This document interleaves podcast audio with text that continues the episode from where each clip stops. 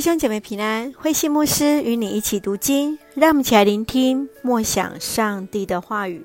生命记三十一到三十二章，摩西的遗嘱。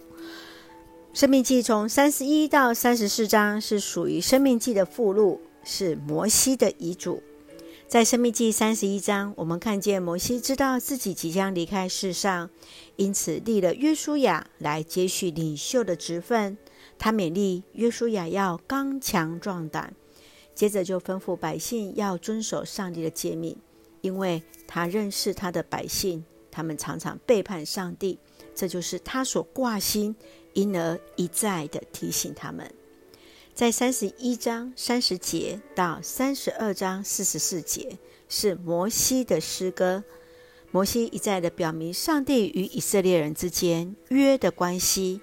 要将他对上帝生命的记录经历来写在这个诗歌当中，从上帝的拣选如何呵护保护这一群容易忘恩负义的百姓，最终上帝依然原谅背叛的百姓，留下余民来拯救他们。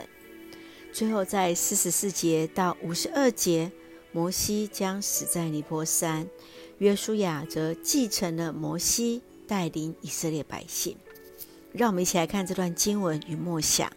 请我们一起来看三十一章第七节：摩西召约书亚来，在以色列百姓面前对他说：“要坚强，要勇敢，因为你要领导人民去征服上主应许赐给他们祖先的土地。”摩西向以色列人保证。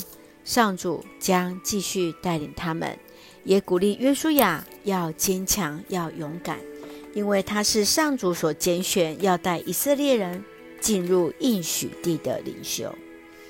约书亚是蒙上帝所拣选，坚强勇敢，更是全然信靠上主的全能。耶稣会他们的会士必须要遵循四个目标：自觉、才智。爱、英雄豪气。今天你认为教会的领袖需要什么样的特质呢？教会要如何培育、栽培同工、栽培未来的领袖呢？要坚强，要勇敢，上帝必然同行。继续，让我们来看三十二章第四十六节：你们必须切实遵行我今天向你们颁布的这些诫命。也传授给你们的儿女，叫他们遵行。摩西在此耳提面命，要以色列百姓务必要遵行上帝所立的约。他指出，以色列人虽然曾经背离上帝，但是只要他们回转，上帝依然会重新接纳他们。哲学家海德格说：“只有神能拯救我们。”今天。你要传授给自己的儿女什么样的教导？你会留下什么，或是你能留下什么给你的后代？在你的信仰，在对与神的关系，愿主来帮助。